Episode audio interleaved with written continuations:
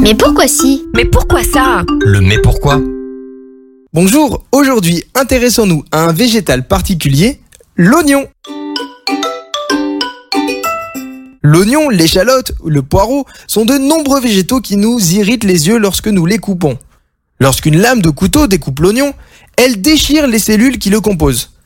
Ces cellules libèrent alors une substance appelée alinase, qui à son tour forme un acide, le sulfate d'allyle.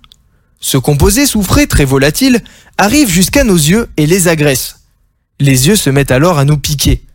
Pour les protéger, notre corps libère des larmes qui vont s'étaler sur la cornée de chaque œil, comme pour le nettoyer.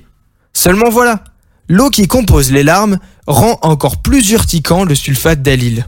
Du coup, plus on pleure, plus ça pique. Et comme plus ça pique, plus on pleure. Et on finit par devoir quitter la cuisine. Pour éviter de pleurer lorsqu'on épluche un oignon, il existe plusieurs techniques.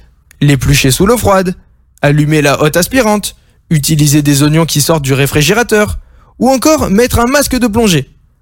Tant de techniques qui sont également approximatives.